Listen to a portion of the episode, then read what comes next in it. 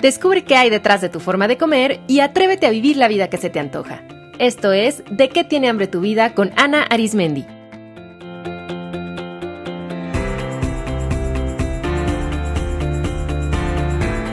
Este es el episodio 107, Jet Lag.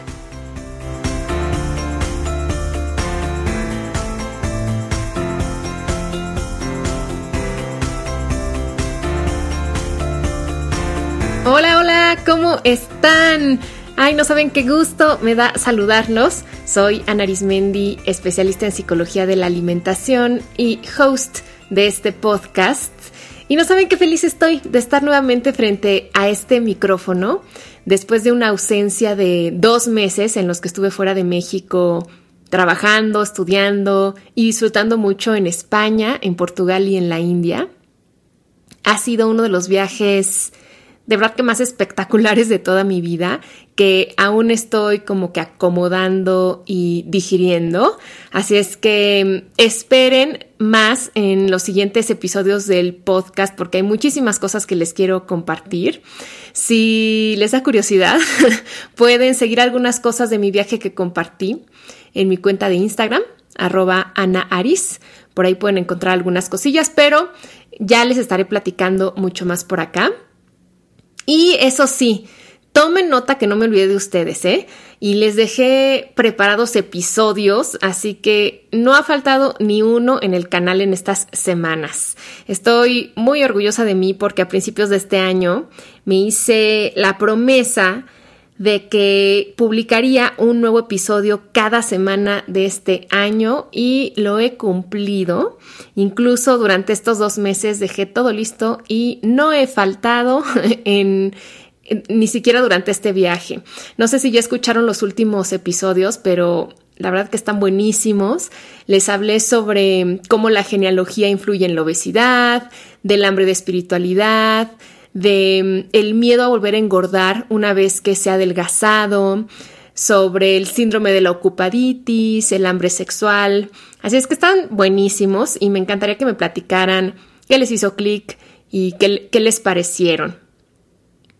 Y bueno, pues ya que estoy de regreso de viaje, en este programa quiero hablarles sobre cómo manejar el famosísimo jet lag, que en este momento yo todavía estoy con un poco, ya menos, ya llevo algunos días aquí en México, pero les quiero compartir de qué forma pueden manejarlo de manera natural para apoyar al cuerpo a adaptarse al nuevo horario. Yo tengo la fortuna de viajar regularmente, pero nunca había resentido tanto un cambio de horario como el de este viaje, porque entre Nueva Delhi y la Ciudad de México hay 10 horas y media de diferencia, así que a mi cuerpo sí le está costando más trabajo ajustarse. Pero a sabiendas de esto, pues he estado implementando una serie de estrategias para ayudarle a mi cuerpo a adaptarse y con mucho gusto se las quiero compartir. Así es que, pues comencemos. Y lo primero es que hay que entender qué es esto del jet lag y para eso hay que hablar de los ciclos circadianos. Ya en otros episodios les he hablado de los ciclos circadianos, que son nuestros relojes internos.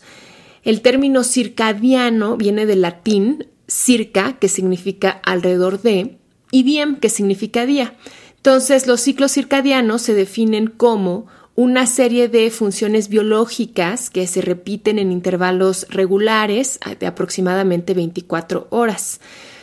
Los ciclos circadianos responden a estímulos externos, o sea, se activan o desactivan eh, con estímulos como la luz y la temperatura. Y por eso están acompasados con el ritmo del día y la noche, aunque también obviamente son influidos por otro tipo de estímulos como los ruidos o la luz artificial, lo que comemos o la presencia de otras hormonas o algunos medicamentos. Em, nuestro reloj circadiano se ubica en el núcleo supraquiasmático que está localizado en el hipotálamo, nuestro cerebro.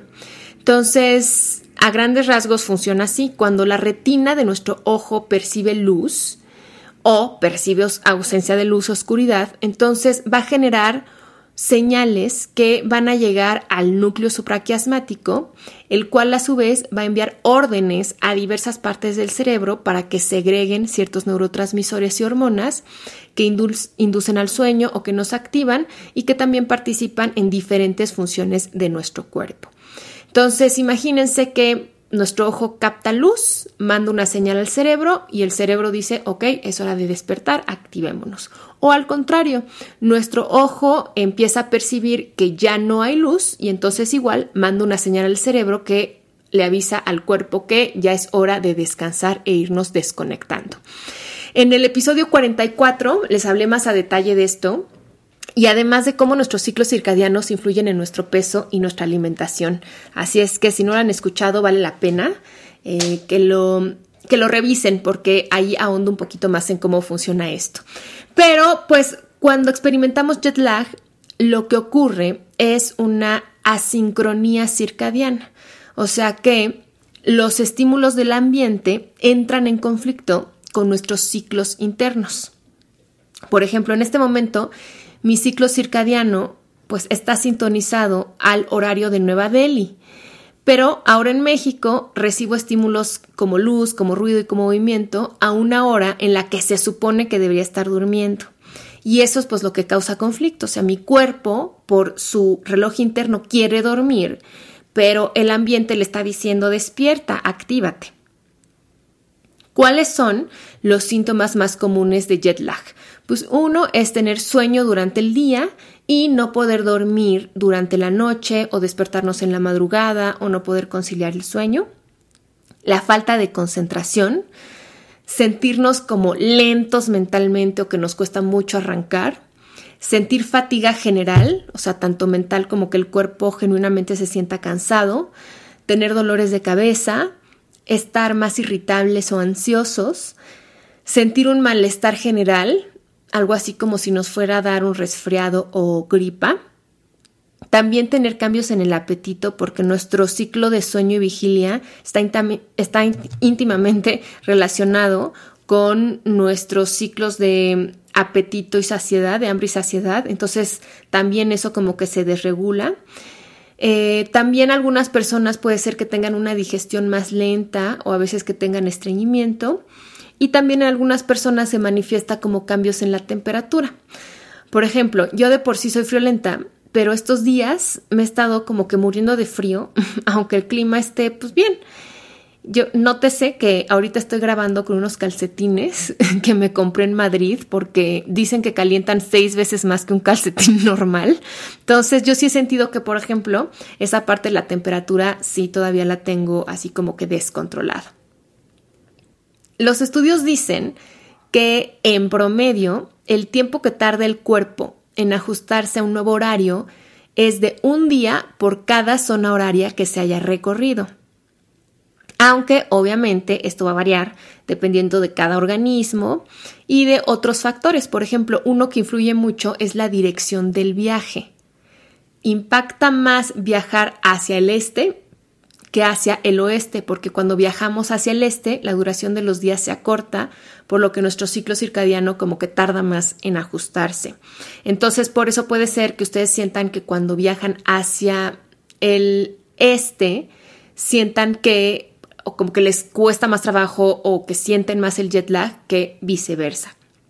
Y pues aunque cada eh, cuerpo tiene su ritmo, hay muchísimas estrategias que podemos llevar a cabo para ayudarle a nuestro queridísimo cuerpo a sintonizarse más rápido y de una forma más amable con el nuevo horario. Así es que les voy a compartir cuáles son mis estrategias que obviamente yo he probado en carne propia, pero que además eh, están basadas en varios estudios eh, que, se han hecho, ¿no? Y que se los comparto en las notas del episodio. Bueno, de preferencia es importante comenzar a implementar ciertas prácticas ya durante el vuelo para ir ayudando desde ahí con la transición. Entonces, voy a comenzar con unas recomendaciones para aplicar durante el vuelo y después me voy con las que ya que llegaron a su destino final.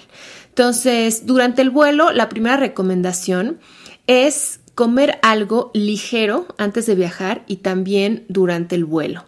Entonces, ¿a qué me refiero con ligero? Pues a nada muy condimentado, ni picante, ni grasoso. tampoco coman alimentos que ya saben que a ustedes en particular les cuesta trabajo digerir. Em, y esto es porque la altitud dificulta el proceso digestivo. Así es que hay que ayudarle a nuestro intestino y mejor comer cosas ligeritas y fáciles y fáciles de digerir. La segunda sugerencia es que tomen suficiente agua porque el aire seco de la cabina contribuye a la deshidratación y eso nos puede dar dolores de cabeza y afectar em, varios procesos de nuestro cuerpo, la digestión también. Entonces, muy importante que estén tomando agua. De hecho, no sé si ustedes han sentido pues más sed durante un vuelo o que se les seca la boca y es por eso. Entonces, tomen agua, tomen líquidos. Tercer consejo, eviten la cafeína, el alcohol y el azúcar porque ya saben que altera nuestras hormonas y nuestros neurotransmisores, lo cual va a afectar el ciclo circadiano. Si quieren entender en específico cómo opera la cafeína en nuestro cuerpo, les sugiero mucho el episodio 99, que se llama Antojos de Café, ahí lo explico muy bien. Entonces eviten esto del cafecito en, el vuelo o de la copita de vino o de la cerveza, mejor mantenerse con agua eh, a lo largo del viaje o con alguna infusión. Cuarto consejo, estírense, no se queden todo el tiempo sentados o acostados. Generalmente los viajes en avión son súper incómodos y pues nuestro cuerpo adopta posturas que lo tensan y que lo lastiman. Así que es bien importante levantarnos para caminar, para estirarnos y así relajar e ir acomodando los músculos. Y también esto es muy importante para favorecer una buena circulación.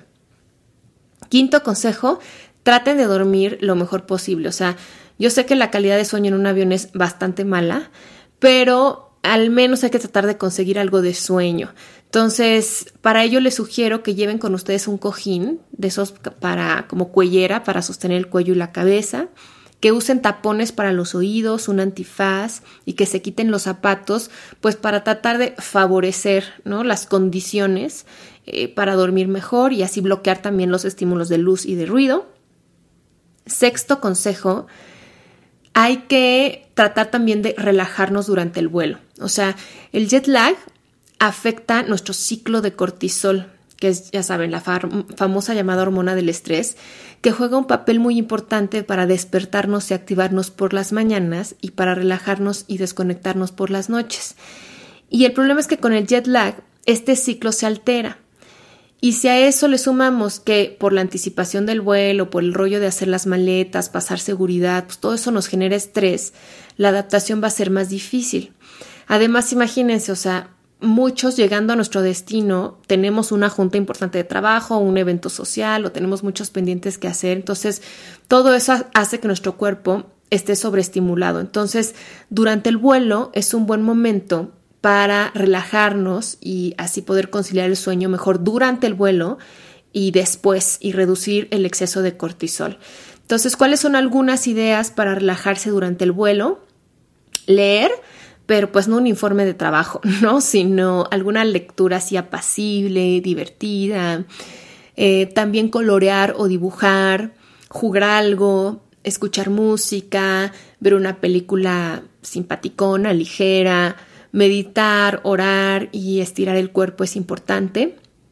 También usar aromaterapia puede servir mucho para relajar cuerpo-mente. Yo les recomiendo frotarse aceite esencial de lavanda en los pies, en las muñecas, inhalarlo y lo pueden rociar también en su almohada y en su cobijita. Esto también lo pueden hacer con los niños si viajan con ellos.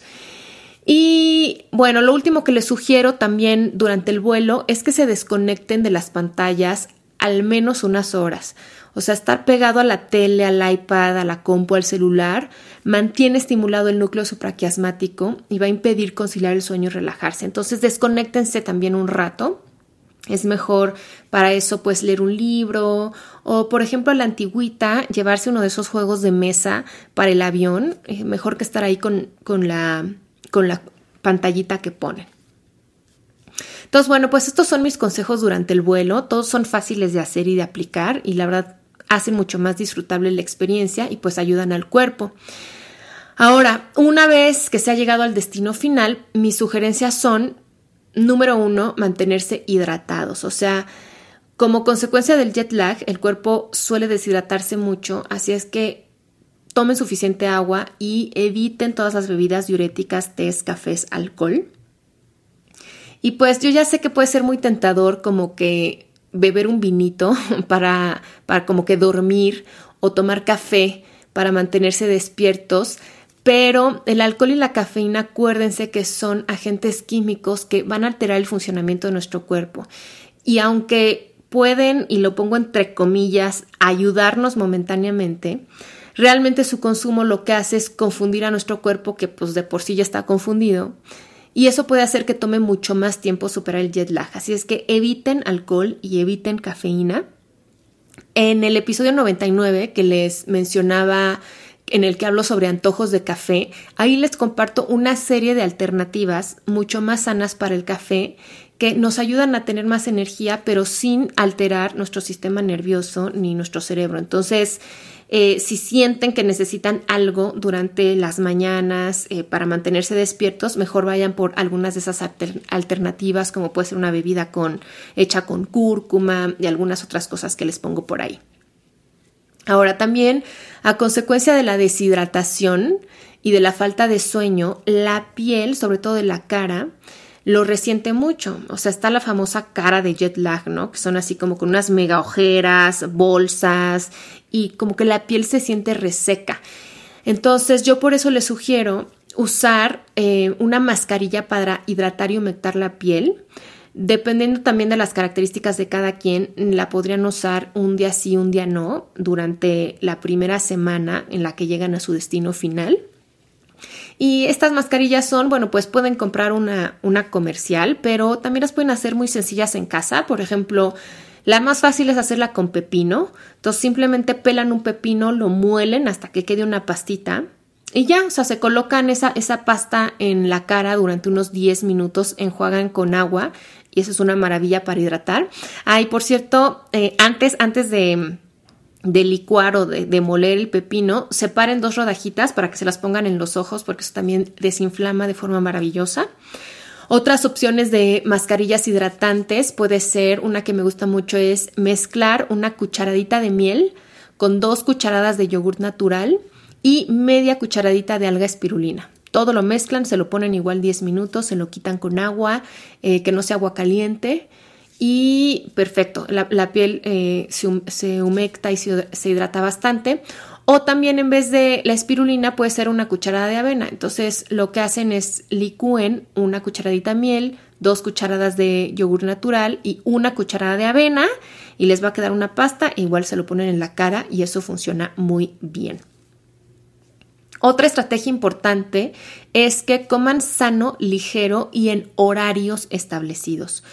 El jet lag afecta nuestro apetito y la digestión, como ya les había dicho. Así es que podemos ayudarle al cuerpo a regularizarse comiendo en ciertos horarios y alimentos que sean fáciles de digerir. O sea, por ejemplo, algo buenísimo es comer verduras cocidas, quinoa o los caldos, un, buen caldo de verduras, caldo de pescado, caldo de pollo, son súper ricos en nutrientes, son em, fáciles de digerir y además dan ese calorcito de hogar delicioso. Y también aquí recuerden evitar exceso de azúcares, de harinas refinadas, de alimentos irritantes. Mejor durante al menos estos primeros días eh, coman algo que le ayude a su digestión y coman en horarios para ayudarle también a su ciclo a que se sintonice nuevamente. Otro consejo es que eviten las siestas a toda costa. o sea, traten, traten de empezar a dormir y levantarse más o menos a sus horas en este nuevo horario. Pero bueno, ya si van a hacer una siesta porque verdad no pueden, háganla pero sabiamente, o sea, que realmente les ayude a reponerse que sea una siesta de no más de 20 minutos, o sea, medido con reloj, pongan una alarma, porque si no, fácilmente de pronto ven y ya pasó hora y media, dos horas. Entonces, 20 minutos máximo y favorezcan realmente que su cuerpo descanse, evitando luz, evitando ruidos, evitando distractores. La aromaterapia a mí me parece un recurso buenísimo para ayudarle al cuerpo a ajustarse. Entonces, durante el día, utilicen aceites esenciales que sean vigorizantes como por ejemplo los cítricos, a mí me encanta la bergamota, me encanta la naranja, o también puede ser la menta o el, eucalipto, y estos pueden aplicarnos en la piel y también pueden difundirlos en el ambiente y eso les va a ayudar a mantenerse alerta durante, durante el día y en la tarde y en la noche utilicen aceites relajantes como la lavanda o como el geranio que igual pueden usar tópicamente y difundirlos en el aire. Otra estrategia que puede sonar así como rara o diferente pero que funciona es que se arraiguen a la tierra. ¿Qué, qué quiere decir eso? O sea, quiere decir que tengan un contacto, digamos, piel con piel con la tierra, porque nosotros, nuestro cuerpo es como una pila, ¿no? Digamos que tenemos polos negativos y positivos y el contacto con los electrones de la tierra nos permite sintonizarnos electromagnéticamente. Y aunque no lo crean, pruébenlo porque esto funciona. Entonces, durante los primeros dos o tres días, ya que hayan llegado a su destino final, arraíguense durante unos 30 minutos diarios. Si no tiene que ser 30 minutos seguidos, pueden hacer 10, 10 y 10. ¿Y cómo hacer? ¿Cómo, cómo lo pueden hacer? Pues quítense los calcetines y pisen directamente con sus pies, con la planta de sus pies, el pasto, la tierra o la arena y si no pueden hacerlo con los pies, metan sus manos, por ejemplo, a, una tierra con maceta o pongan ahí sus manos o métanlos al agua o también pueden meter sus manos a un saco de semillas, eso también puede funcionar, pero lo mejor, lo mejor es hacerlo vía pies y hacerlo directo con la tierra, eso funciona muy bien. Otra sugerencia es que eviten por favor las pastillas para dormir, o sea, alteran más que ayudar a regularizar, acuérdense que tienen efectos secundarios si se abusa de su consumo. Entonces, en vez de eso, si les cuesta mucho trabajo dormir, yo les recomiendo probar con melatonina. Pueden tomar 5 miligramos de melatonina antes de dormir, una o dos noches, y eso ayuda bastante a conciliar el sueño. Em, la recomendación es colocar la melatonina debajo de la lengua para una mejor absorción y tomarla unos 30 o 20 minutos antes de acostarse.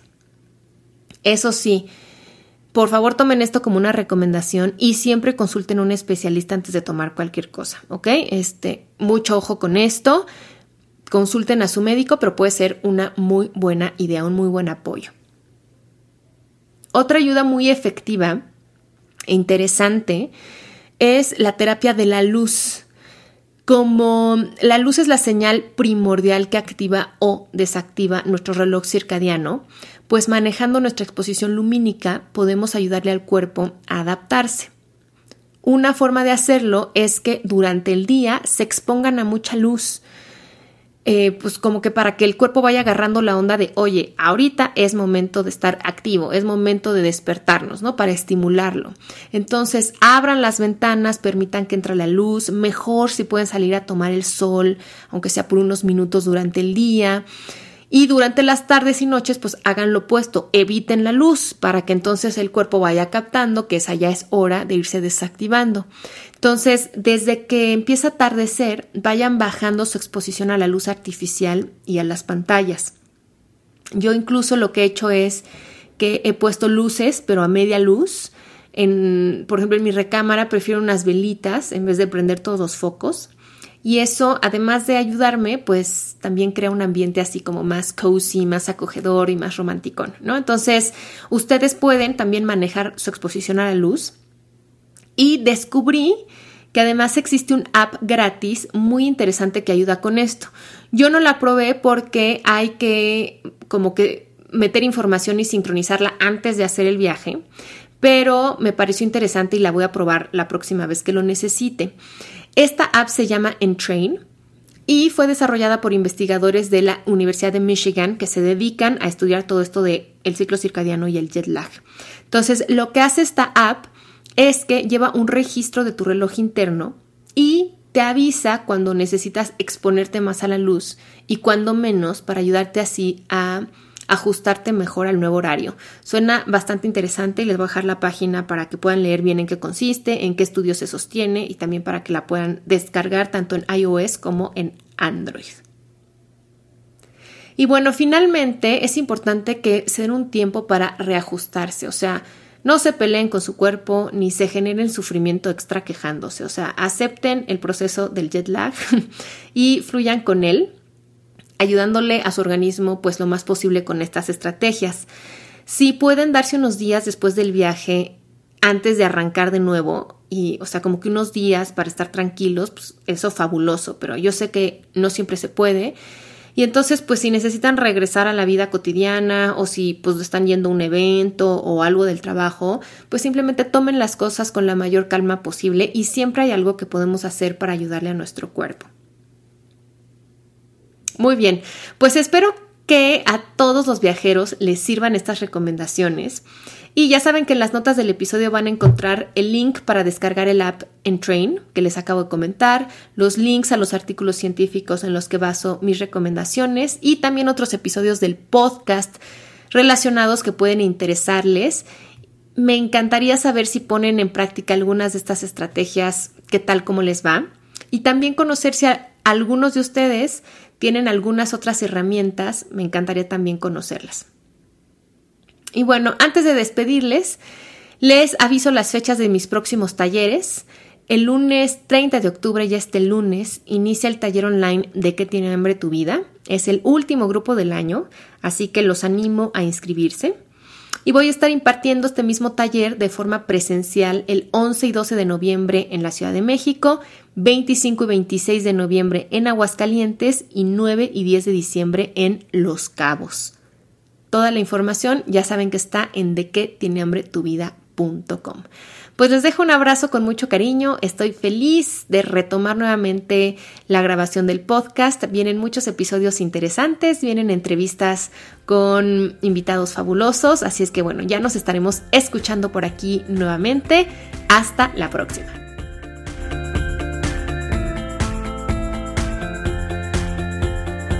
Esto fue De qué tiene hambre tu vida con Ana Arismendi. Para más información visita www.dequetienehambretuvida.com.